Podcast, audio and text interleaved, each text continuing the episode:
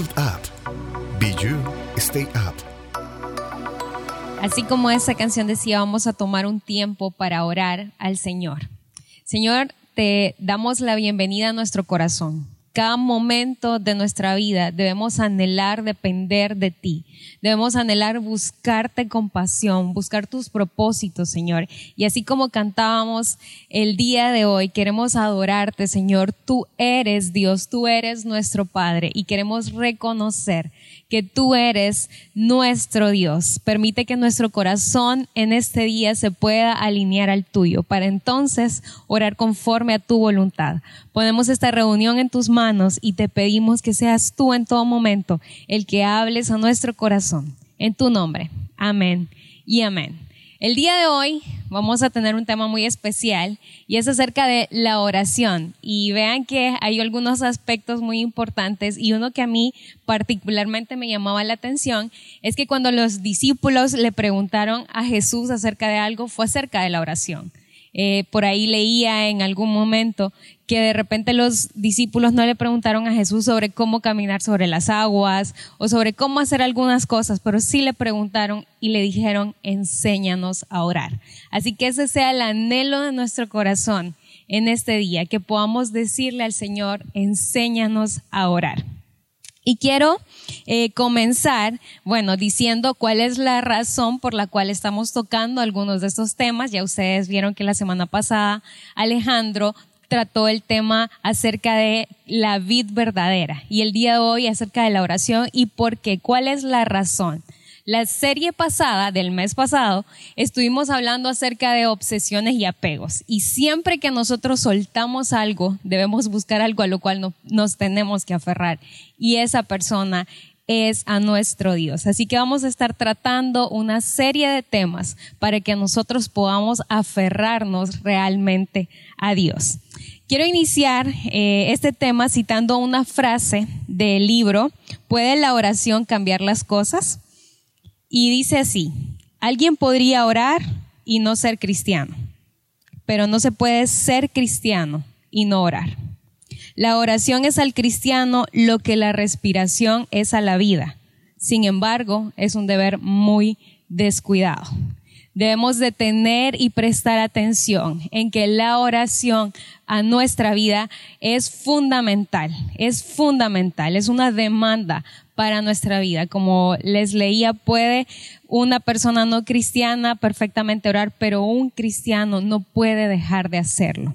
Mateo 6, del 6 al 13, lo leo para ustedes en la versión The Message. Esto es lo que quiero que hagas Encuentra un lugar tranquilo y apartado para que no te sientas tentado a hacer un juego de roles ante Dios. Prestemos mucha atención a este texto. Solo mantente ahí de la manera más simple y honesta que puedas. El enfoque cambiará de ti a Dios y comenzarás a sentir su gracia. El mundo está lleno de supuestos guerreros de oración que ignoran la oración están llenas de fórmulas, programas y consejos, técnicas de venta ambulante para obtener lo que quieres de Dios. No caigas en esas tonterías. Este es tu Padre con quien estás tratando y Él sabe mejor que tú lo que necesitas. Con un Dios como este amándote, puedes orar de manera muy sencilla, así. Nuestro Padre en el cielo, revela quién eres. Arregla el mundo, Haz lo mejor tanto arriba como abajo. Manténnos vivos con tres comidas completas. Manténnos perdonados contigo y perdonando a los demás. Manténnos a salvo de nosotros mismos y del diablo. Tú estás a cargo.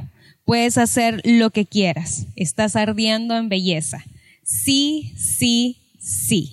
Me encanta esa versión porque habla de un corazón muy genuino clamando a Dios y diciéndole, tú eres mi Padre, tratando de alinear su voluntad a la nuestra, nuestros deseos, porque siempre debemos de buscar hacer su voluntad.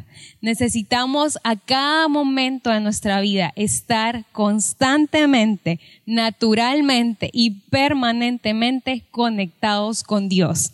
Pero también necesitamos Aparte de ello, separar un tiempo durante nuestro día para profundizar en nuestra relación con Dios. ¿Y por qué digo esto? Que necesitamos constantemente y permanentemente en nuestro día pasar tiempo con Dios. Es porque nuestra relación personal con Dios no se basa en un tiempo limitado de nuestro devocional diario. Constantemente durante nuestro día, nuestra relación con Dios no se quedó los cinco minutos que oré en la mañana, es una relación constante, Él está en ti, Él, Él está contigo y debemos cada día y a cada momento de nuestra vida vivir dependiendo y aferrándonos de Él. Y la oración es una disciplina espiritual que como creyentes debemos trabajar y disciplinarnos a realizar a cada momento de nuestra vida. Veamos algunos aspectos importantes de esta oración que Jesús enseñó a sus discípulos en lo que acabamos de leer. Y como les mencionaba al inicio, cabe destacar que los discípulos le preguntaron y le dijeron, enséñanos, enséñanos a orar. Ahí, ahí hasta cierto punto, este es como un bosquejo, ya vamos a ver eh, en los puntos acerca de lo que Jesús enseñó. El primer punto que quiero tratar a la luz de este texto que leímos es cuál es nuestra audiencia. Nuestra audiencia principal, de acuerdo a lo que el versículo 6 nos decía, que nos decía que encontrábamos un lugar apartado y tranquilo. Y vean que seguro ustedes han escuchado eh, este texto en las versiones que dice, mas tú cuando ores, entra a tu cuarto y cierra la puerta cuando estaba preparando este mensaje, yo me preguntaba, ¿cuántas veces le hice énfasis a ese lugar como que el lugar en sí mismo era lo especial y no la condición de mi corazón? Y veamos que cuando este texto nos está diciendo que te apartes, que cierres la puerta y que entres a tu cuarto, ni el cuarto ni la puerta son la prioridad en sí mismo. Lo que nos está diciendo con entrar y cerrar es que es importante la intimidad y la soledad.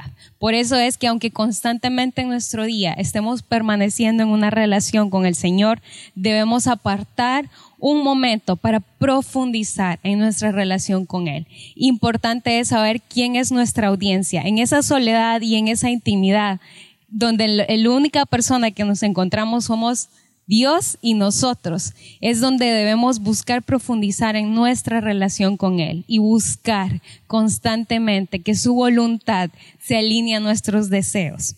Nos hemos equivocado muchas veces si consideramos que nuestra audiencia principal es que otros nos escuchen en nuestras oraciones. Si estamos acostumbrados a realizar oraciones únicamente en público, hemos reducido, diría yo, nuestra audiencia al público en lugar de dársela al creador de todo nosotros mismos tampoco somos los protagonistas de nuestra propia oración. No es el público, nuestra audiencia tampoco somos nosotros mismos. No estamos en el centro del universo de nuestras oraciones.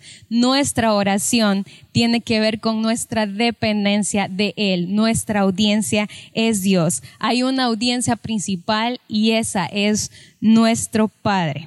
La oración no debe de ser una actuación pública sino más bien una comunicación privada y personal con Dios. La oración pública tiene un lugar y cabe destacar cuando nosotros leemos los evangelios, encontramos a Jesús orando, tanto en público como en privado. Pero es importante que sepamos que hay momentos para que nosotros debemos profundizar en nuestra relación con Dios.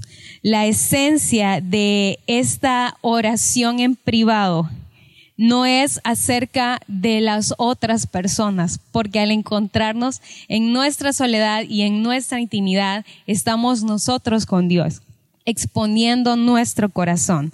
La oración privada nos acerca en corazón en lugar de hacer una oración que tiene que ver con el público y con quedar bien con otros. Al orar debemos concentrarnos en Dios y no en impresionar a otros. Por eso esta oración en nuestra audiencia, así como lo dice el versículo 6, tiene que ver con entrar y cerrar algo que representan intimidad y soledad con Dios. Debemos apartar un momento para conectarnos con nuestro Padre y profundizar en nuestra relación con Él. El segundo aspecto que quiero resaltar en este texto de Mateo 6 es que Dios conoce el final desde el principio.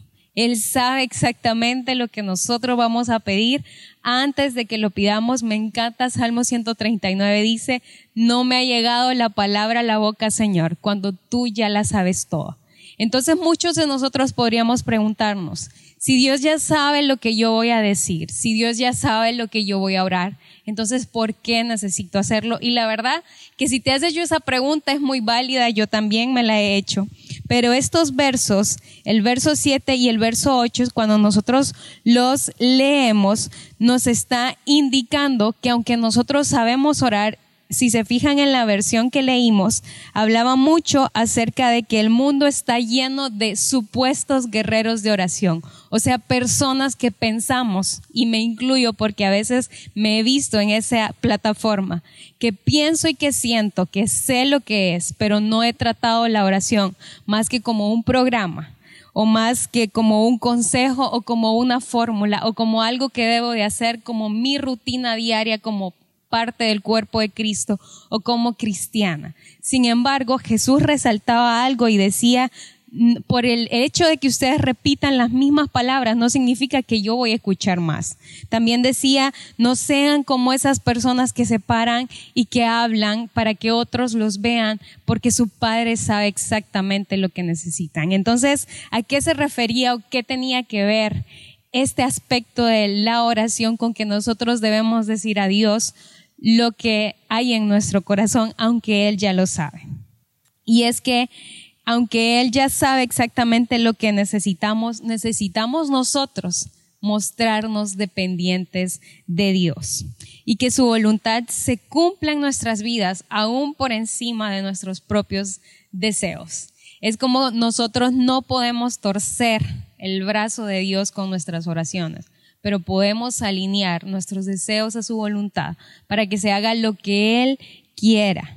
Si Dios sabe lo que yo voy a pedir antes de decirlo, en su conocimiento, el lugar de este ser un aspecto que limita mi oración, refuerza la belleza de mi alabanza. Y podemos decirle a Dios, aunque tú ya sabes lo que hay en mi corazón en este momento, yo quiero expresártelo, porque quiero que sea una alabanza delante de ti. Nuestra oración muchas veces podría no cambiar nuestras circunstancias y no sé si te ha pasado. No sé si te ha pasado porque en el momento en el que exponemos nuestro corazón delante de Dios y pedimos algo a Él, estoy segura que has pedido algo y tal vez los resultados que se dieron no tenían eh, la solución al problema o la solución a la circunstancia, pero siempre, siempre la oración transforma la dureza de nuestro corazón. La oración es necesaria para mostrar nuestra dependencia a Dios. Nosotros no oramos para que Dios cambie las circunstancias, oramos porque necesitamos de Él a cada momento. Los beneficiados vamos a ser nosotros. Dios ordenó la oración por su causa y también la ordenó a causa de nosotros. Él no necesita nuestras oraciones tanto como nosotros las necesitamos.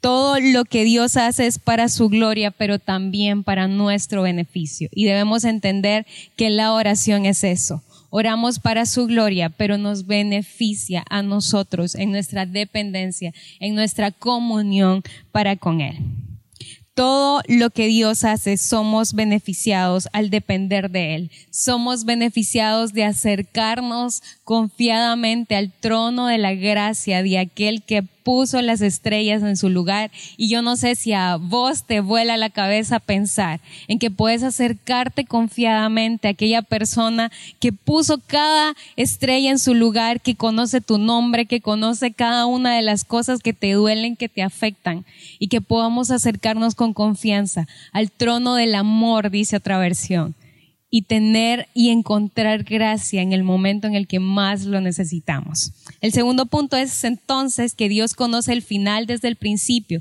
pero nosotros necesitamos depender de Él a través de la oración. La oración es para su gloria, pero para nuestro beneficio también. Y el tercer punto es que a través de esta oración del Padre Nuestro que vemos en Mateo 6, encontramos un bosquejo de prioridades. Y quiero resaltar solo algunos puntos de esta oración. Y si se fijan, la oración inicia con Padre nuestro, que muestra y denota una dependencia a Dios, de un Dios personal. Tú eres mi papá y yo puedo acercarme a tu trono y puedo acercarme con confianza, sabiendo de que puedo, sin ninguna duda, entrar al lugar y decirte lo que mi corazón anhela, pero también alinearlo a tu, a tu voluntad. El segundo aspecto importante en este bosquejo de oración del Padre Nuestro es que dice que se cumpla tu voluntad. Y como decía anteriormente, no podemos torcer el brazo de Dios. Debemos aceptar su soberanía y también debemos alinear nuestros deseos a su voluntad. Eh, brevemente me gustaría contarte que, bueno, hace unas dos semanas nosotros tuvimos una situación familiar complicada. Perdimos a una de un familiar y sinceramente ha sido uno de los momentos más dolorosos que hemos eh, tenido que vivir como familia.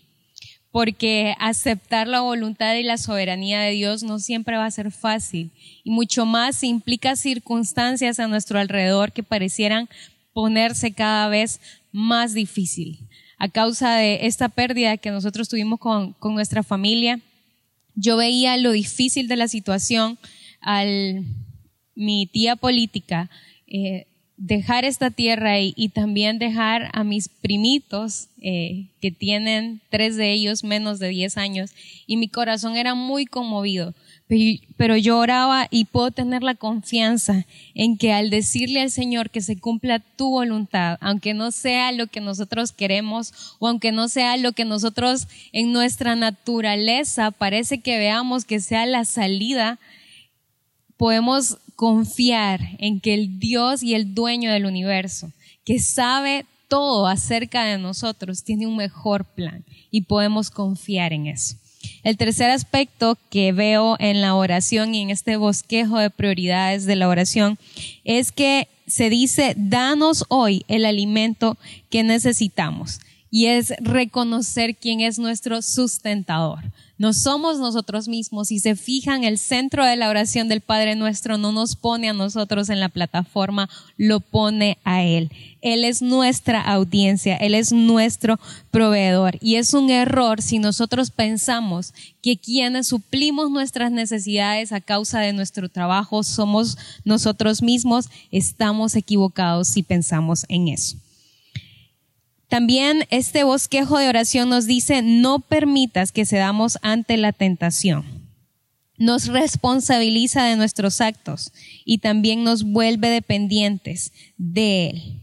Pedir que se nos quite las tentaciones sería absurdo por nuestra naturaleza, pero podemos mantenernos obedientes a Él y pedir su ayuda en el momento en el que estamos pasando por situaciones de necesidad y perdona nuestros pecados para ser perdonados. Cuando no perdonamos a los demás, negamos que todos tenemos algo en común. Somos pecadores necesitados de gracia.